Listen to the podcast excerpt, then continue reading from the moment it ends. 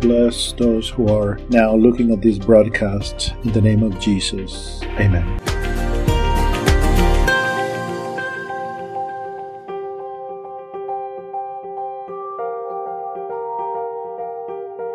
This is the third session of uh, emotional healing. We're looking at important things that are of concern to all of us since we all have been wounded in some areas of our life. We live in a fallen world.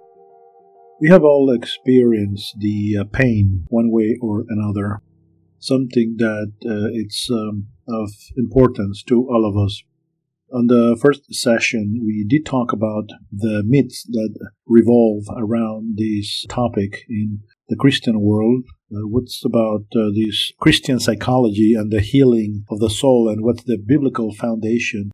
We also talk about the, the gospel, to how the Lord Jesus comes to restore our body, to restore our spirit by giving us eternal life but also our soul. We did mention that Jesus, as he was reading the book of Isaiah, where he says that he has been anointed to heal the those who were brokenhearted. And we concluded that the Lord comes to restore all of our being. And that's great because it gives us hope for life after death, but also hope for today and now. How are we dealing with emotional healing that we are facing on a daily basis with injustices and those things that are hurting us? And God has an answer for that as well. On the past uh, session, we talk about what are those emotional wounds, these deposits of pain, negative feelings stored in the heart, and that somehow are looking out to be expressed, and they are impacting our lives. And we also talk about those things that impact our hearts because the, uh, the Bible says that above all things we should be guarding our hearts because from it comes out life. To determine the quality of life and the degree of fullness we experience in God, we also saw these factors, both uh, external and internal, these inherited context, the uh, sinful decisions of others, tragedies, and even our own uh, weaknesses in our personality and physical people that are prone to wounds, and also the internal factors, the mentality as to how you are perceiving facts and reality, the emotions, and also your willpower as to how you are responding to those things that are happening to you. And the principle that we concluded was very important that nothing of what people do against you can harm your soul. Do you remember that? The soul. How do you harm the soul? in the way in which we react and respond. Remember, we saw that passage of the Lord in Matthew do not be afraid of those who kill the body, but they cannot touch the soul. What people can do is to produce or inflict physical pain, but that pain will not be harming your soul. Some people have adverse circumstances and situations that they prosper in the midst of difficulties, and other people in the same circumstances will sink. And the difference is not that the circumstances are different, but it's the people. How are they responding before those events and circumstances? So you are responsible, and that gives you great power because it's up to you to solve those things. It's not what people are doing against you you no longer have this victim identity, but it's how you are responding. And we have seen the storage place what's the wrong place to store pain that typically we'll use? Your family members? Yes, sometimes is the family members was the wrong storage place, but also it's our heart. Our heart was not designed for safeguarding that pain. The proper place is to deposit that pain and cast that and lay that at the Lord's feet to outpour our hearts before the Lord. The prayer is a basic component for us to receive healing to our wounds. And we were making these comparisons to physical wounds.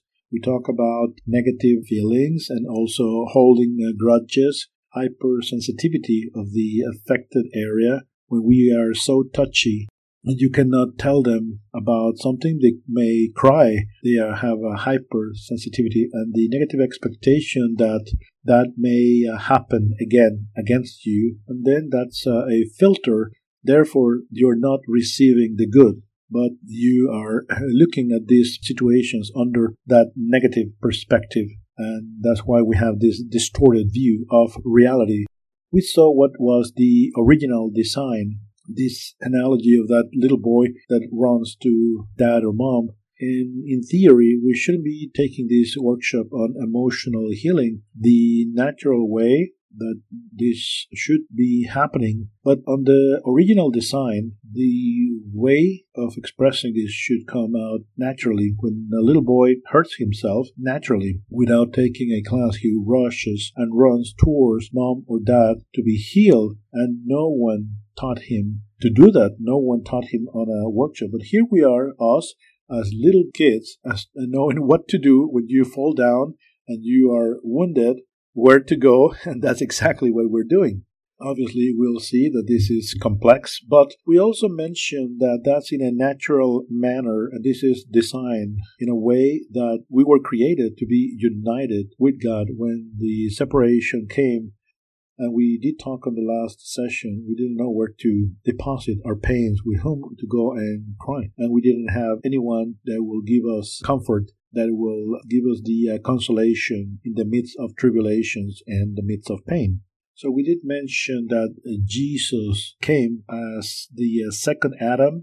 And remember, we talk about what it means to talk about the Messiah and the anointed one and he had this advantage that he was capable of running towards his Heavenly Father and have that healing process happening with him naturally. And in these uh, characteristics of the life of Jesus, he suffered terrible things that would uh, make any person bitter if you would have been the Messiah, you would have had felt pity on yourself because of what happened to you. But he did not experience that in that way. In the uh, difficulties that he experienced were in such a way that he would even ask for the situation to change if it was possible in the Gospel of Luke, he says, If it's your will, let this cup pass, but not my will, but your will. And then the angel of the Lord came and strengthened him. In that moment of sorrow, he received that comforting from an angel. And he was sold and betrayed. He was given to his accuser. He was alone and he was left alone when he needed help the most. All of the disciples fled his followers denied him. Remember, Peter said, No, I don't know this man. He suffered being despised by his own people. The suffering that he experienced in Isaiah 49, the Messiah comes, but who is listening to our message? He would say, they are talking about this frustration. He had an unfair uh, trial. He was uh, condemned to uh, death on the cross. His beard was damaged, and also he was beaten up. So I believe our pains and sorrows are not as the ones that the Lord experienced, and yet they are real. And in our own dimension, we are experiencing all of that in the midst of what Jesus experienced. You would say, well, a person who experienced this would be living in self pity, right? But look at Jesus' reaction before this situation to the people that he had healed. Those same group of people condemned him, and even though he was betrayed, they did not respond with gratitude. He never experienced self pity. Listen to what the book of Luke says to us in Luke 23 26 to 31. There was Simon of Cyrene who was coming back from the field, and he was charged to carry the cross. And many people were following, and many women were in lamentation. But Jesus turned to them. Think about this scene. The Lord has been beaten up. He was hungry. His beard was bloody. And in the midst of all that situation, he turned at and there says, Daughters of Jerusalem, do not weep for me, but weep for yourselves and also for your own children. And you are like, What? Instead of saying, Have pity on me, no. He is not asking for all other people to feel pity on him. Think about the attitude of Jesus that he's saying, Think about yourselves, because the time will come when they will say, Blessed are those that never gave birth. And then the time will come when, if they have done this on the green tree, think about what they will do on the dry tree. Do you see self pity here? He is expressing compassion towards other people and not towards himself. That's not a typical way for a person to react. It's not normal. If you are suffering, you would like to receive empathy and compassion from others.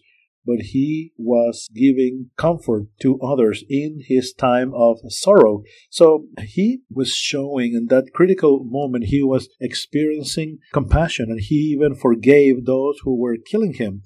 In uh, the book of Luke, he says that when they arrived to that place called Golgotha, he was crucified there and also a thief, one on his right and one on his left. And Jesus said, Father, forgive them, for they do not know what they are doing and they split his garments by casting lots. A normal person will not react like that. What I would have done, I would have said, Lord, let a fire coming down from heaven and let's just take care of this situation. That would be like a good uh, vengeance to me. But the secret as to how Jesus responded like this is because what is happening in the mind of Jesus for him to react this way, you know? I mean, you would say, Lord, what is happening in your mind? How are you responding like that? Well, let me tell you what is happening. There's a passage in the scripture as to what's going through the mind of Jesus at this particular moment. You want to know what is happening in the mind of Jesus during the time of crucifixion? Just read Psalm 22. Remember, he's doing his own process of healing naturally that principle that is taught in the Bible, which it's uh, broken down in four different parts. But one is to cast out his pain, that feeling that he's experiencing because of that pain, his fear, his anguish. That's a part. And the other one is by receiving this comfort from God. Then third is forgiveness. And fourth, it's thanksgiving and praise and worship. This goes beyond forgiveness, and you can see what Jesus is applying here. Psalm 22 gives us an idea as to what is happening during the crucifixion. In the book of Matthew, Luke also says that Jesus claimed at giving a great voice, Eli, Eli, lama sabachthani, my God, my God, why have you forsaken me? You know, he is quoting Psalm 22 by saying, Eli, Eli, lama sabachthani. And that is a messianic psalm where Jesus it's praying that prayer at the moment of crucifixion. So, inspired by the Holy Spirit, he is reciting that prayer. So, let's go to Psalm 22. Psalm 22, from 1 to 2, it says, My God, my God, why have you forsaken me? You are far away to save me. You are far away. I am crying out day and night, and I cannot find a place of rest that sounds like he is outpouring his pain in God. So he is outpouring his heart, his loneliness, saying, My God, my God, where are you? He is outpouring his pain. It's a crucial part. And you know, on the next verse, you see the uh, consolation that comes into his mind. When the Lord brings comfort, brings Bible verses, uh, promises, and episodes, and we are going to be uh, talking more about consolation, but see what happens during this exercise that he's having by praying. He says, But you are holy, you are the king, you are the praise of Israel. You were trusted by our fathers. They trusted and you released. They cry out to you and you save them. You responded back to them. He is remembering God's faithfulness that brings comfort to him at that moment of anguish. You understand what I'm saying here? Jesus felt pain. He is outpouring his loneliness that it almost seems like God had forsaken him. And then the Lord brings him back memory as to how God is faithful and how his forefathers trusted in God and the, the Lord saved them. And then he continues, and then once again he's outpouring his pain. But I am a worm and not a man. People are mocking me. People are despising me. They are laughing at me and they moved their heads. He trusted in the Lord. Let the Lord save him. You see, he is outpouring his heart. I am like a worm. I feel like a worm. Have you ever felt like a worm? Well, this is the Lord using analogies at this moment. Are you understanding what the Lord is doing here? Then comfort comes. But you took me out of my mother's womb. You allow me to be in a resting place in my mother's lap. You took care of me before I was born because you, you are my God. So to remember God's faithfulness from his mother's womb, and that brings him comfort in that time of sorrow. You see this exercise that the Lord is putting into practice here. We will see later on that one way for outpouring your pain is for you to present before Him your petitions. In the book of Philippians 4 and 6 says, Do not be anxious of anything, but make your petitions and prayers known before God. so you can outpour your heart in prayer. And this is in a form of prayer. Don't be far away from me because the anguish is near and no one is helping me. Many are surrounding me like bulls. They are opening up their uh, mouths like uh, roaring lions. All of my bones are out of place. My heart is melting like wax. My tongue is sticking to my palate. They have surrounded me like dogs. They have trespassed my hands and my feet. I can count all of my bones. They are rejoicing in looking at me and mocking me. They have split up my garments. But you, Lord, come fast and come in my help. Save me from the mouth of the lions and save me from the presence of bulls. Wow. So he is outpouring his heart and he is expressing what he's feeling, but also presenting a petition before God. Any of you have ever experienced to go through a moment of anguish and affliction where you go to God and you are outpouring your anguish by asking God? Have you ever felt that peace coming from God? Has that been an experience of yours? And then he receives consolation, which is that he receives the petition of what he's asking God on verses uh, 22 to 24. I will proclaim your name in the midst of my brothers, in the midst of the congregation. Praise the Lord, honor him. He will not hide from the poor his face, and he will listen to them when they are crying out. He is saying, Yes, I have received my answer. He has heard my prayer. And that's the prayer of faith. When you receive your answer, when you are thankful for that answer, are you understanding what the Lord is doing here? The whole process that He's experiencing at that particular time. And then He finishes with this song with prayer and praise and worship. He says, You inspire my worship in the midst of the assembly. I will fulfill my promises. They will eat and, and have plenty. The Lord will be praised. They will remember the Lord, and you will come back from the ends of the earth. All the nations will bow down before him. The kingdom is his. He has authority over the nations. All people will praise him and worship him. All people will serve him. In future generations, they'll talk about the Lord, and the Lord is making justice. He is seeing in the future what the Lord is about to do. And this is what uh, in the book of Hebrews we hear that having the joy before him, he endured the cross, even though it was shameful. So he saw in the future, he ends up praising the Lord for what he has seen. Think about it.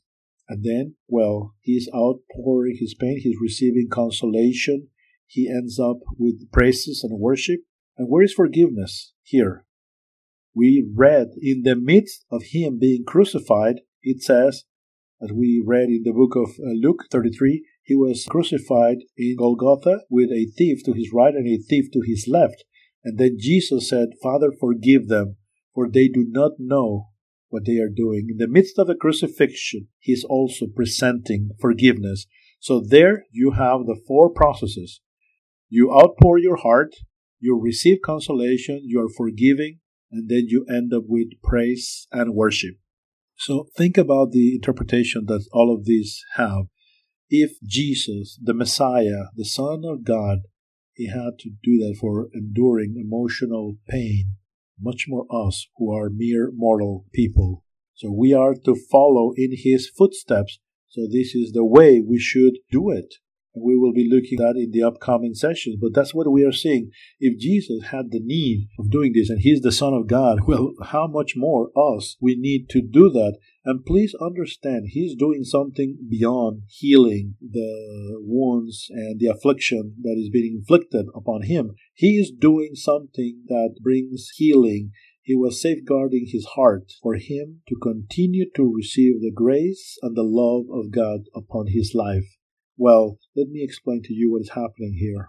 In the book of Hebrews, it says, Look well, so you can reach the grace of God. So, grace is a synonymous of love in the Bible. So, when you hear that there is grace upon grace, we're talking about love upon love.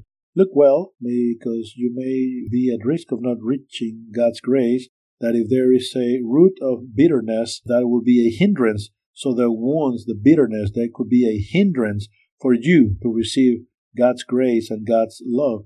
And what Jesus is doing here, he was safeguarding his heart so he could keep on receiving God's love. Are you following me? Because if you stop receiving God's grace, then you will start contaminating others. Yes.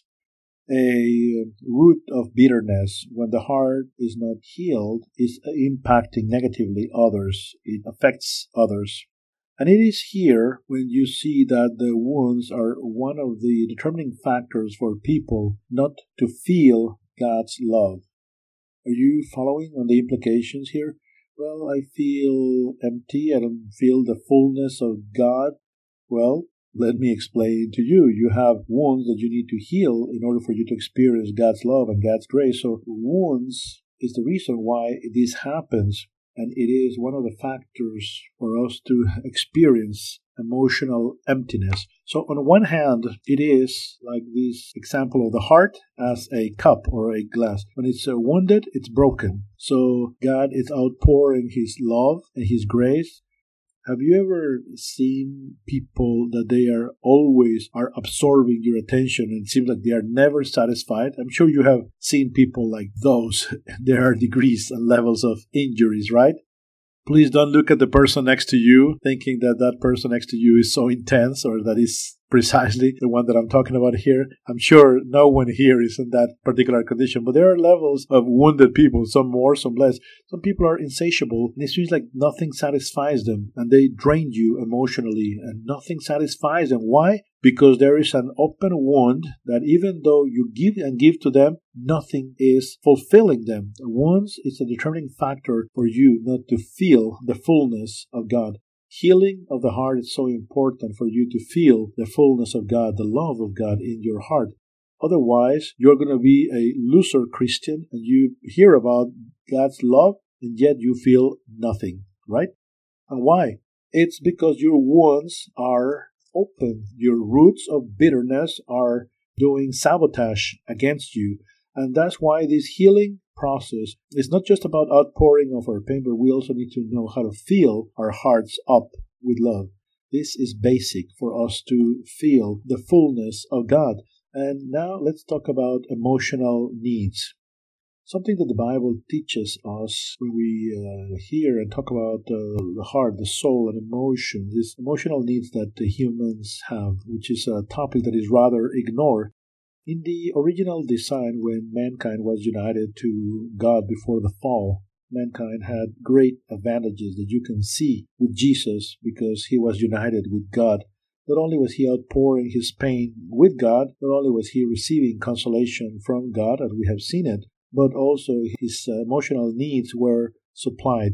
And this was the secret of Jesus for him to experience the fullness that the Bible talks about. In the book of John, uh, 1 16 to 18, from his uh, plenty we have received grace upon grace. Wow, Jesus uh, had plenty, and we all received from his love. Sure. What was the secret then? On the verse 18.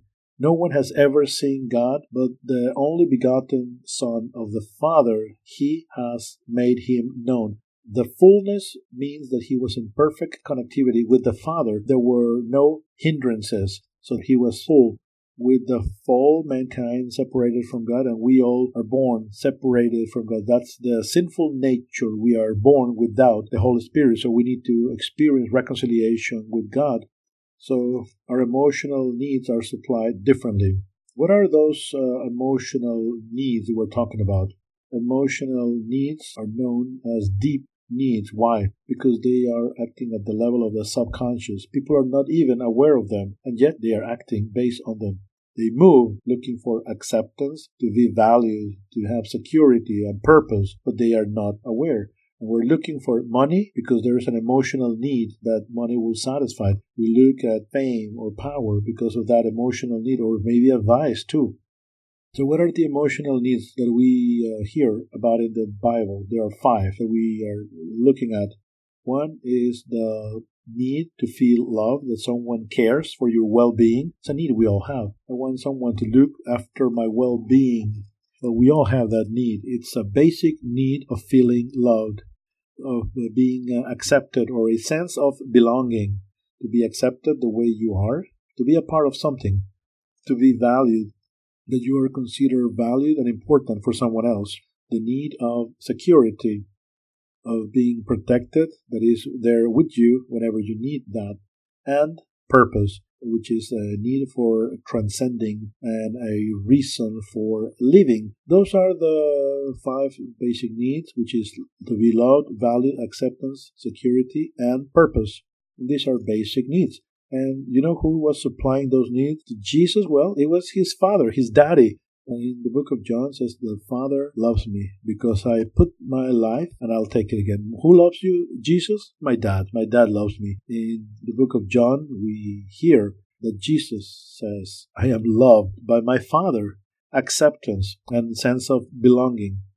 Who would supply that to Jesus? His Father, of course, his daddy from in Matthew, from the heavens, we heard a voice saying, This is my beloved Son, in whom I am well pleased. He has the acceptance of the Father. Or in the John 8 29, the one who has sent me is with me. I'm never alone because I always do what I, is pleasing to my Father. Or in John 13 3, knowing Jesus that the Father have given everything and that he came out of God and he was going back to God the need of acceptance was met, of uh, value also, the need was there.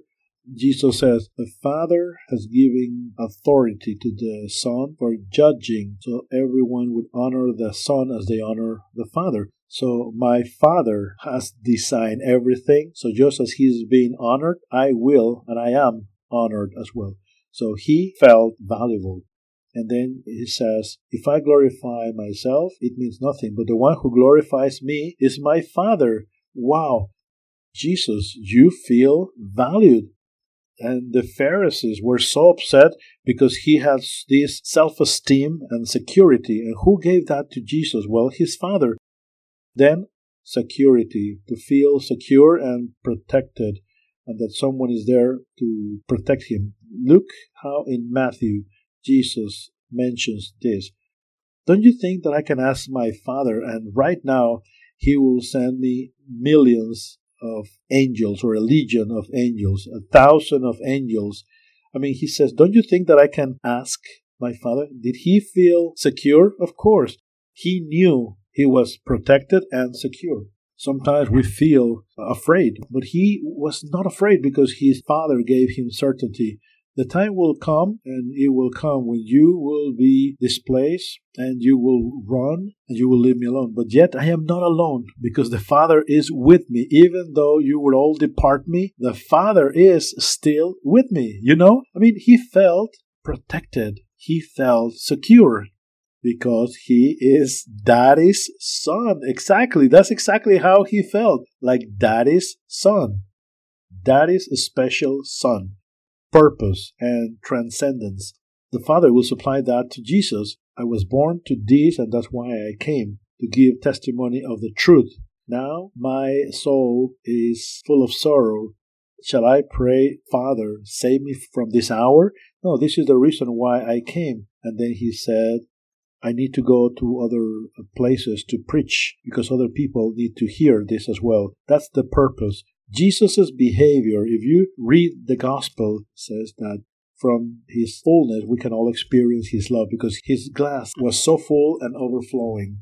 My cup is overflowing in Psalm 23. He was experiencing day in and day out.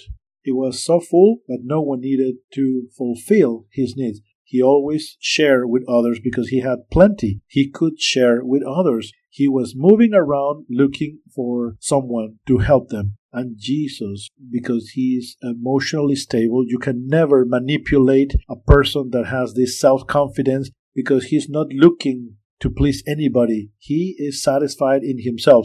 People who have an empty glass, they say, Oh, please accept me. Oh, please recognize me. And when he's asking the disciples if they also want to leave, the Lord would have said, Don't depart from me, because that's when you're looking for someone else to fulfill your needs. But he didn't. He behaved the way he did because he had his glass full. His cup was overflowing, and he always talked with a sense of security. Why? Because he was in the fullness of life because of his needs were supplied by his father. So the emptiness that mankind experiences only God can fill him up. And this makes sense. We were created to have a loving relationship with God by means of which we can experience fullness of life.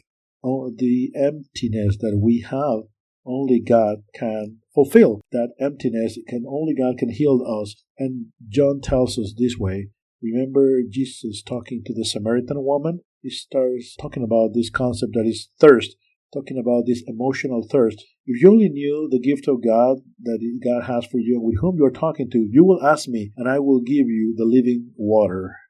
And then anyone who drinks from this water, he will be thirsty again. But those of you who drink from the water that I give, they will never thirst again. That will be a well that will give them eternal life. What is he talking about here?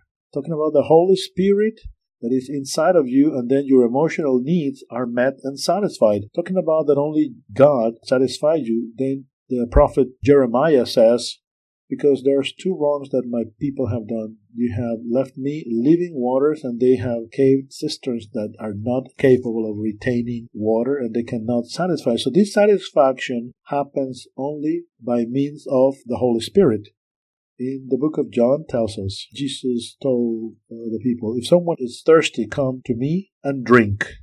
The one who believes in me, the way that scripture reads, rivers of living water will be flowing inside of those who believe in me, as the scripture is revealing. And what is what the Holy Spirit is doing here?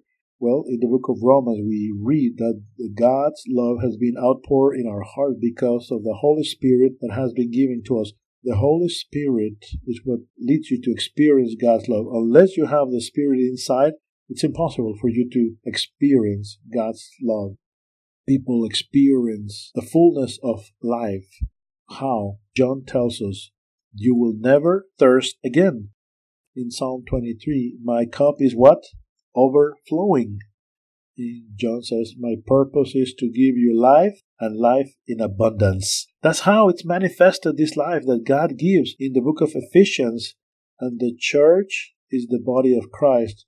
He fulfills it and makes it full and gives plentiful to all with His presence. He fills you up and makes you feel plenty. And when you understand that your happiness, your joy, is only dependent upon the Holy Spirit dwelling inside of you because of the Lord Jesus, then you will be free from anything you are experiencing, regardless of adverse events. You see in the Christian history those who were martyrs, in the midst of persecution, they were joyful and full of God. What? I mean, testimonies that even as they were being burned alive, they were singing with joy? Really? Only you can experience that if you have the presence of the Holy Spirit living inside of you. That's why you need to restore your relationship with God. From His fullness, we can all receive grace upon grace. No one has ever seen that only the only begotten Son of the Father, He is the one who has revealed Him. That's why we need to restore our relationship with God. And those of you who know me, I've been telling you, get reconciliation with God, and you are living issues at uh, work, with your family. Reconcile with God. That's my advice because you can live in the fullness of life in the midst of all of these tribulations. Are you following me? And if God is not supplying that, then what happens? We will supply them with things of this world. And that's what the Bible tells us in the book of John. Look at what he's saying in this passage of the scripture. Do not love the world, not anything that is in it. If someone loves the world, he will not have the love of the Father. Listen, if I love the world, I don't have the love of the Father, and I want to satisfy that with or in the world. That's what he's telling. If you love the world, is that you don't have satisfaction in God. If you don't have the love of the Father, because no one that it's in the world, uh, either uh, pleasure or, or possessions, the things that come from the world, the world offers you alternatives for satisfying your needs, but they do not work. People want money, fame, power, but they don't work. Why? Because people have been uh, sold that that's how to be satisfied or to feel like you are someone. But if you are loving that, it's because you're empty. You don't have the love of the Father. The book of James tells us, but where wars are coming between you, there are wars and conflicts between Christians. Yes, of course. Isn't it because of the passions fighting inside of you? Passions in the book of James is that emotional hunger that we need to satisfy, right? When you have this, this is a new discovery. They are wanting, but they cannot get. They want something and they can't obtain it because they are hungry, they are killing, they are envious, they cannot reach, they are at war, they are asking the wrong way because they want to satisfy their own passions. But what is that emotional hunger? You have envy, you have pride, all of those things that are fleshy things. Oh, adulterers, don't you know that loving the world is to be enemy of God? If you are a friend of the world, you are an enemy of God. So what God is asking is monopoly of your emotional well-being. When you leave God out, it's like being unfaithful to God. So only God can satisfy my emotional needs. So then what happens? The world is offering to us is deceitful. You understand now why Jesus is calling in Matthew 13 the one who received the seed in the thorns, and another one is that concerns of this life and the deceitful of richness they offer you to satisfy you, and richness will not fulfill your needs. In Matthew says, Because everyone who wants to save his life will lose it, and whomever loses his life for mine, he will find it. If you're looking after the world, you will lose God. But when you have emotional needs, let me explain to you what is happening here. This emotional need will determine also your motivation. When God is not satisfying your needs, then mankind became selfish. Why selfish? Well, because his or her motivation in natural way is to satisfy his emotional emptiness when you try to fill up your emotional emptiness, you are selfish. And that's what you see in Matthew, where it says they are doing all of these works because they want to be seen by men. They want to have that cup filled up. Be careful. Don't do your good deeds before others to receive admiration because then you will lose your reward from your Father that is in heaven.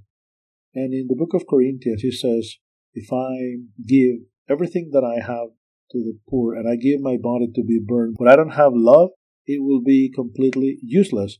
So I need to have love. And how do you lose rewards? If you do anything that is done without love, even though if you have a good intention, good intentions without love are useless, meaningless.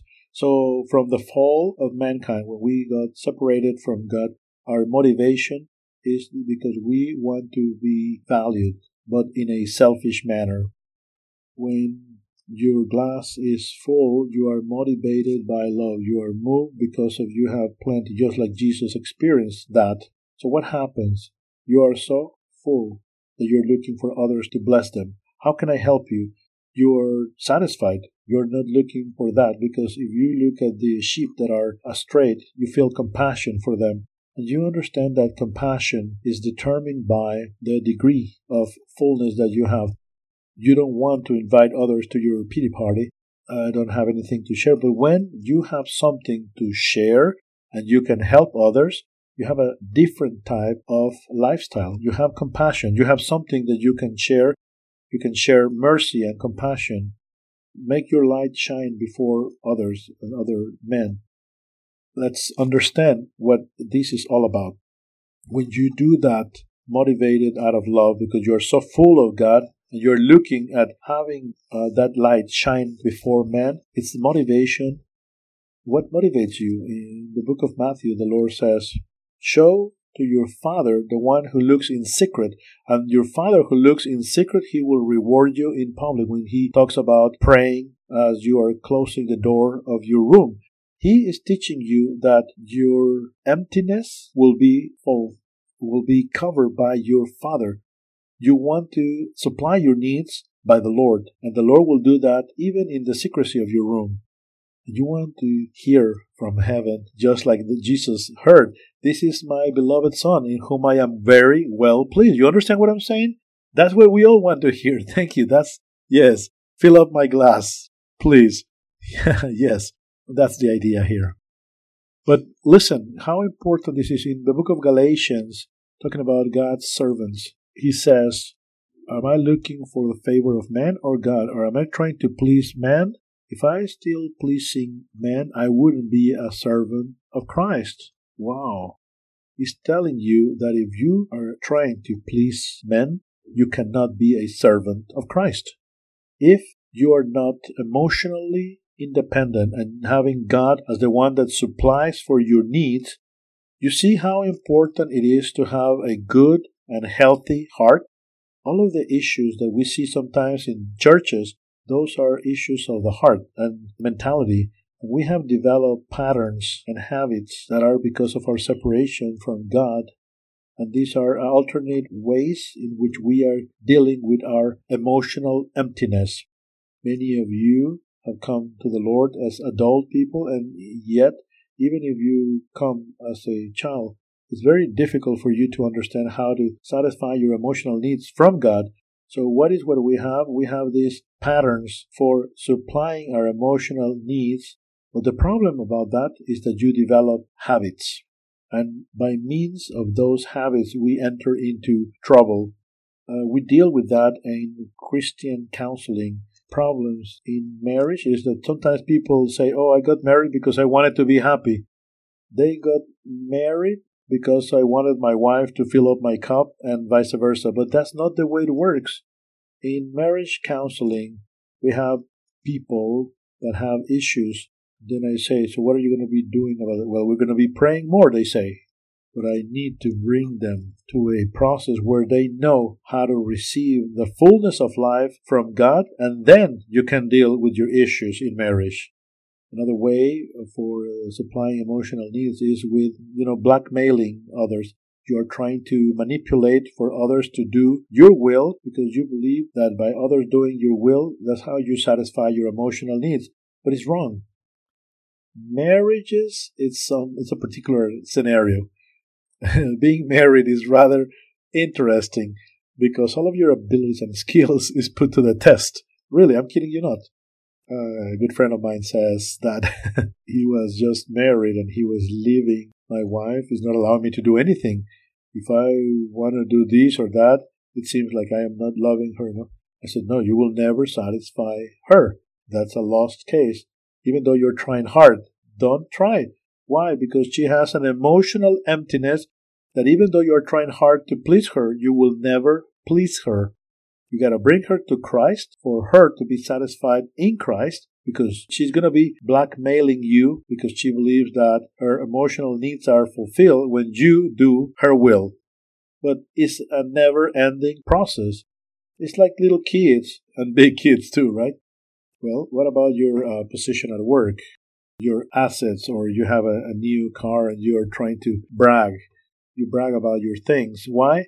Because you want for your cup to be filled up, or the car you drive, or the clothing you're wearing, and your ministry. Oh, call me an apostle, right? No, I'm kidding you not. And I am this and I am that, or your title. Before it used to be Wow. I am a bachelor in science and or I am an engineer and you have to address them by the title. Otherwise they will feel offended. Or you didn't receive a doctor or whatever. Or fame or success or greatness. Do you know how many businesses are especially in sales they sell that lifestyle. They they are selling life. Why? Because you're empty or great earnings or what you can buy. Why? Because you are empty. It's so difficult to have this incentive when you're doing sales because this moves by purpose. They should move by transcendence. And I have seen this in a trip that I had in Canada with a family. Obviously, issues with the dad. It was John, just married, uh, 30 years of age. I will not tell you any names. But uh, She came, she was uh, visiting, and I was there also with uh, dad. And the, at the table, we are talking about several things. And then the conversation gets uh, very interesting, right? When then the conversation began, and then the daughter told that, but dad, you never, you were never there for me. You never supported me. You never went to my events.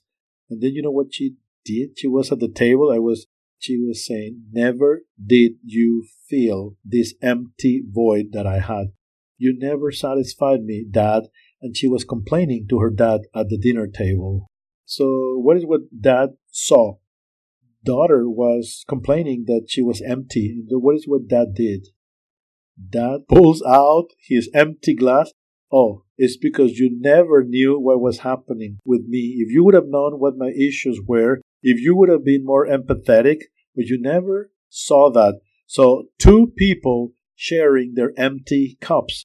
And that happens in every discussion.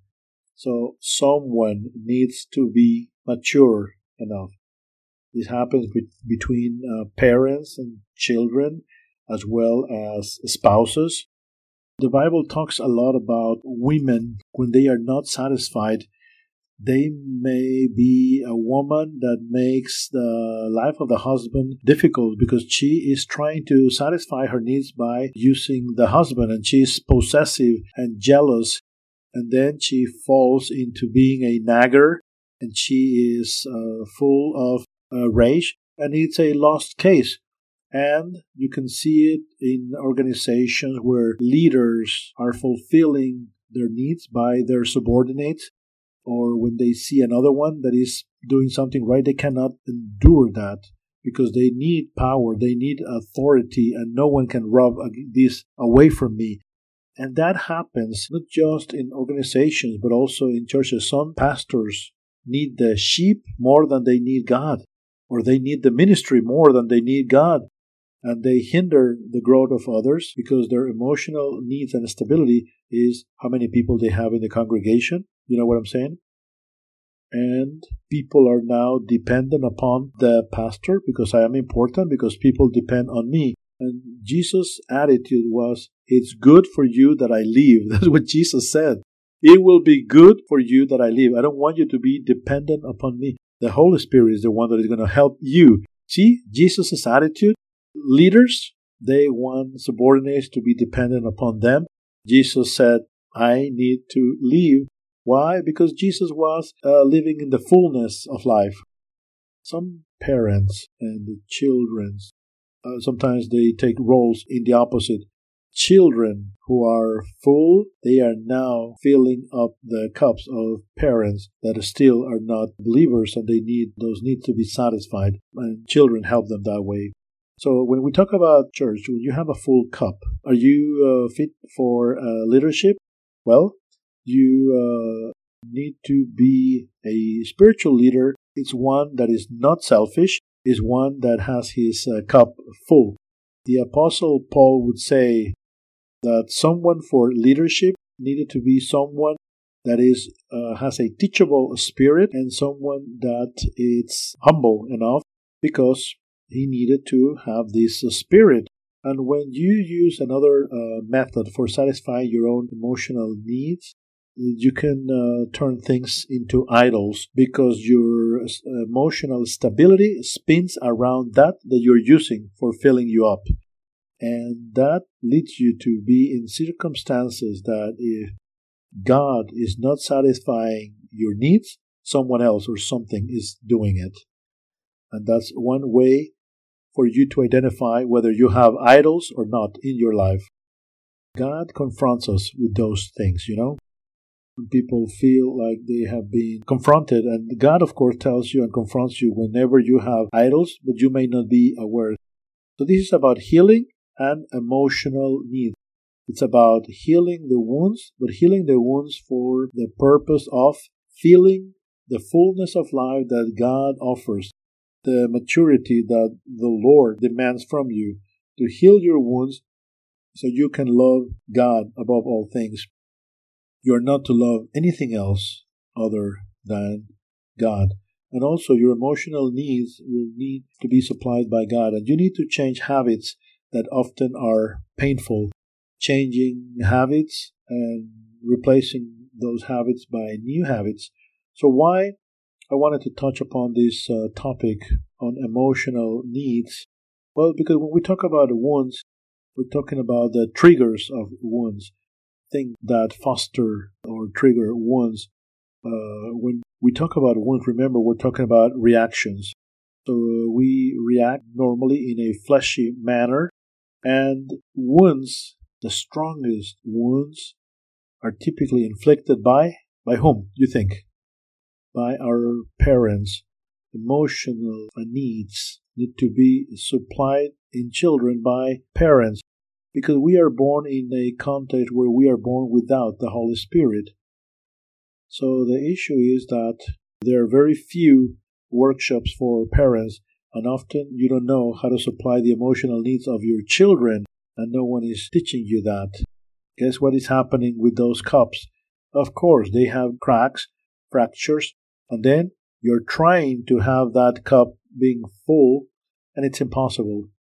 Many parents believe their responsibilities are fulfilled by giving you support, physical support, but it's insufficient because experts in this matter says that you probably were negligent with those uh, physical needs of your kiddos and even with those needs spiritual but if you supply the emotional needs of your kiddos you are giving to those kids what they need to move forward in life that's how strong this is so parents are responsible for supplying the emotional needs of children in addition of uh, spiritual and physical.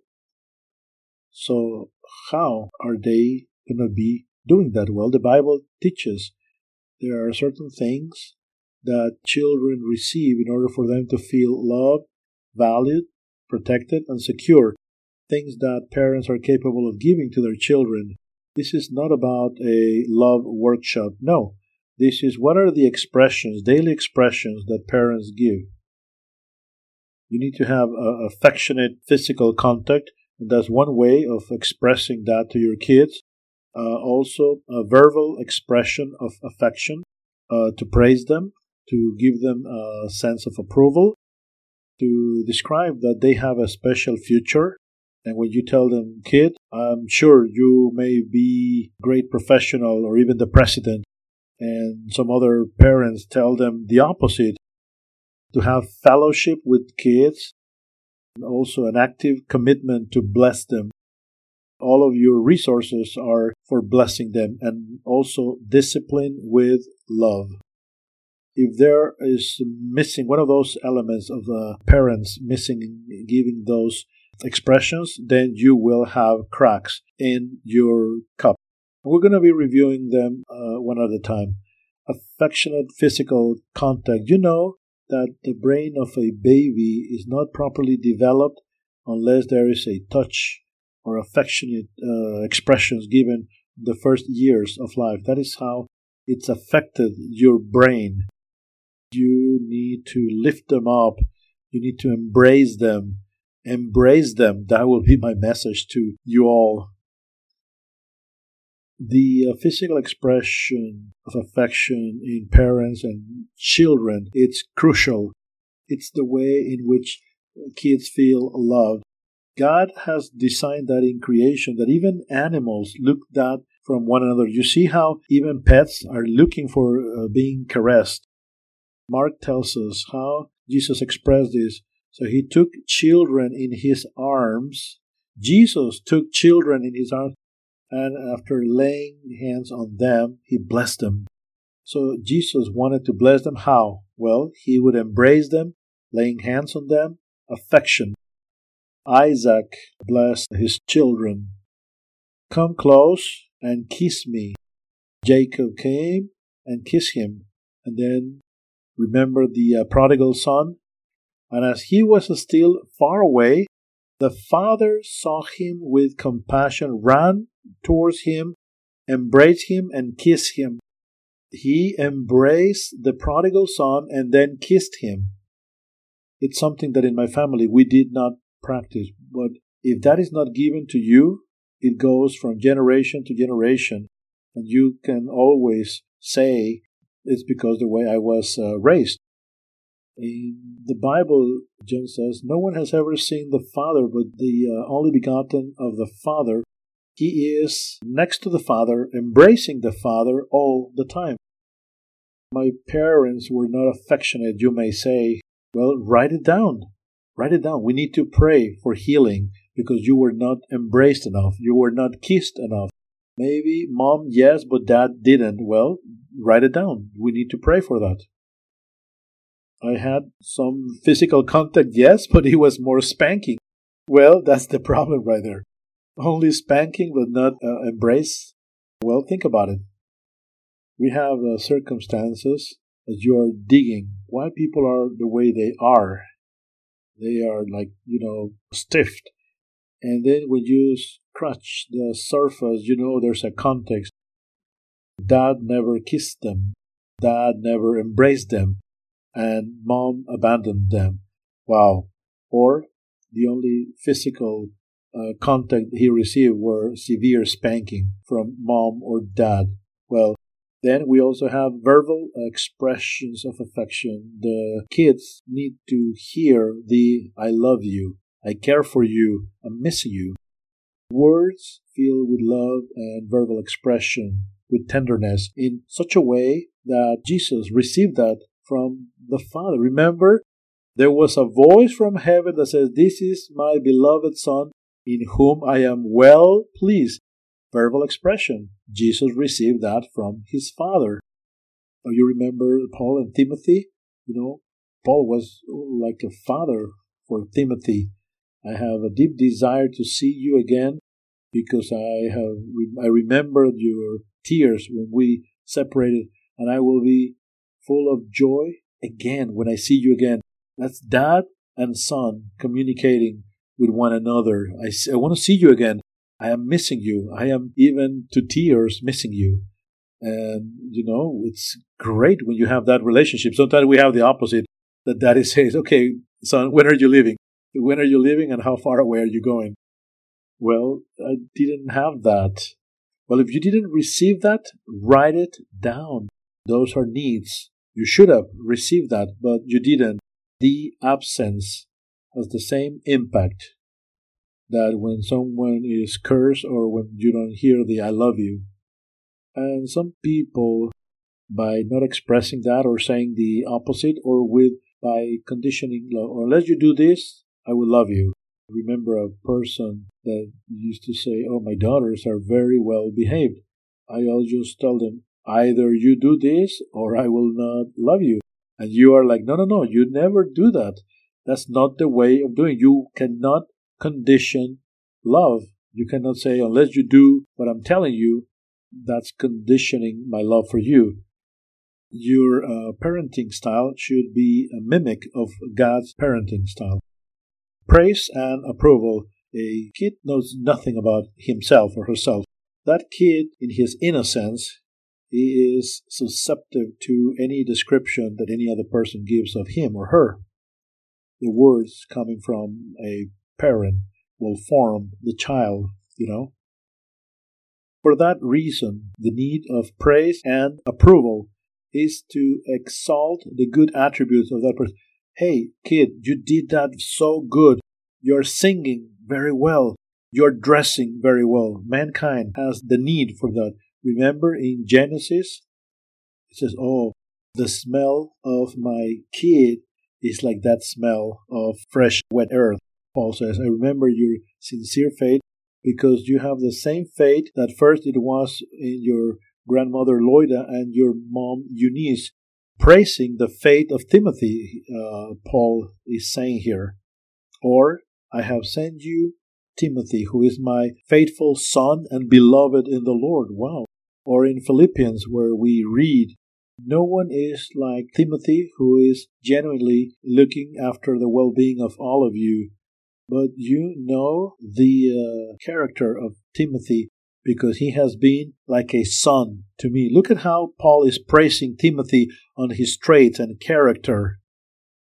When you see that the relationship between Paul and Timothy, Paul is like a father to Timothy, If you didn't have that in your upbringing, or if you had the opposite, maybe curses that you received, well, you need to write it down. Some people would uh, call names to their own children and never praise them, and that, of course, breaks them. So when you disqualify them, that will lead them to feel broken. The description of a, uh, special future down the road, it's words of encouragement. When he is blessing, he would bless people. That's what uh, Jesus did. And Isaac to Jacob, the wealth of the earth, may God always grant you a good harvest. Many nations will be your servants, and they will bow down before you. This is the future that Isaac is looking for Jacob. All that will curse you will be cursed, and those that will bless you will be blessed. Description of a special future down the road. Other examples are here. That a special blessing tells you that the child is envisioning a special future down the road. I was uh, I received a scholarship to go to Harvard, and uh, I went to Harvard and I was talking to some people, looking at people that also had scholarships, and I asked them why you wanted to come to Harvard. He said because my dad said you can go to Harvard and you will. That's what my dad told me. So since very little, he was programmed it opened up his vision as to what was possible for him, and he was there studying at Harvard University. So, what is what this does? The description of a glorious future opens up a vision of the potential that what he can do in his or her life. So, whenever you don't have that, then you hear a silence of circumstances and more when you hear uh, curses, when the, the words are the opposite of encouragement. So then also the future is cursed. So when that is, there's a low expectation, then you are wounding that person, and then the harvest will be precisely more wounds. Are you understanding how, how strong this is? Many people are probably so scared as to what we are talking about, but it's true. So, fellowship, uh, it's so important, this topic of fellowship, because children are molded by the parents' testimony. They look at you, how you are behaving, and you are in charge of uh, training him up. And fellowship is an essential part of uh, raising up a child and uh, their upbringing. God has given you children for those children to live with you, to enjoy fellowship. It's part of the original design of God. So it's important that you spend time with them. If your parent didn't spend time with you, you need to write that down. I know uh, testimonies of friends who have said to me, My dad was absent. When he was there, he was a loving father, but he was almost never there. So when dad was there, she was so happy, but when he left, she was so miserable. So fellowship is essential. Paul, with Timothy, it says that I have served, talking to Timothy, he has served just like a son is serving next to his father. You know, in the old days, parents will teach their trade, uh, what they did to their children. And 12 were established to go and have fellowship with him so they can then preach the gospel to the nations. Then listen how Jesus is talking about this in John the son does what he sees the father is doing, you know. Everything that the father is doing, the son does likewise because the father shows everything to the son. I remember that my dad was a good mechanic, but then my dad will put me away whenever I, I was asking what was he doing, or when I would like to watch television with my dad, my dad would say, "Go away! I'm watching something, and you can do something else." So you need to have your children participating in your life. An active commitment to bless them is the next one. With my resources, I will bless you, like time, money, preparation to help children, to give priority to the life of those little ones.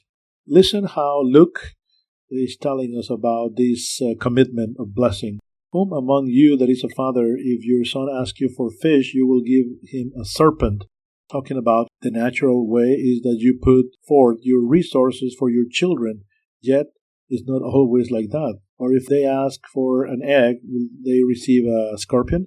So if you, being bad, you know how to give good things to your children, much more your heavenly Father will give you good things to those who ask. The father, the parents, are leaving an inheritance behind for children. So I will spend everything that I have and I will give everything away for you. Paul talking to the church as his children. It's normal for a father or a parent to leave an inheritance behind, in this case, Paul and the church.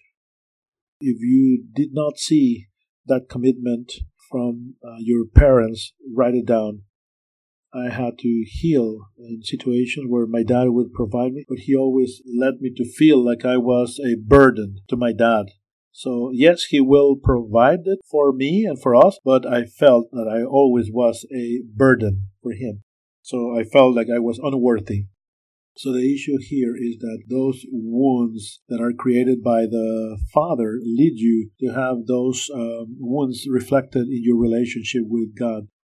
I was in issues with God because I was praying, but I never felt His love because I was so wounded and I was outpouring my heart before the Lord. But then I will go back with all the burden. And I saw how others were receiving, but I was not receiving. People were slain in the spirit, and I was not being slain in the spirit, and I felt so miserable.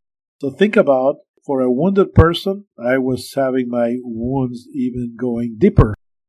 But once you are healed, once I was healed, I realized that God was there and God has, was always there. It's just that I was not listening to Him. But then I opened up my eyes and I saw Him. But because of my wounds, I was deaf and I was going to different elders trying to have God speaking to me. And finally, I realized that He was there all along. But I didn't see that before because I was so deeply wounded. Then discipline. We all need a loving discipline. Some parents, they use their children for punishing, but I'm not talking about punishing, I'm talking about loving discipline. And that loving discipline is something that we need to practice, and it's a way in which a child feels loved. When I have talked to uh, school teachers, children come and they know that they have done something wrong, if you call my parents, they will not come. They don't care. They are not disciplining me. So the fact that a parent is not disciplining a child, the child understands that as I am abandoned. My parents could care less, and that's why they are not disciplining me. And Proverbs says, if you uphold the uh, rod from the child, you're despising it. But if you receive the, the rod in love, there's a loving discipline. When you see a lack of discipline, if you could do whatever you wanted and there was no discipline, that meant for you that they could care less about what was happening with you. Discipline, in a wrong context of discipline, also, of course, we have heard uh, episodes of uh, beatings, but that's not what we're talking about here. We're talking about loving discipline. Wounds that happen in our childhood years this is what we're talking about here. We're moving forward here. We will be looking at triggers in the upcoming session. So please start writing down your list. Of course, there's a lot that we need to deal with. Definitely. Now you will understand that parents have a huge responsibility because until a child gets to know Christ, you are responsible as that figure and you can mark establish the life of your children for the future. So, something that you will do here in this workshop is that the wounds are going to be coming out. You need to write them down one at a time and put them all there. Anything that you will leave there untouched, it will ruin your life down the road. Let's pray.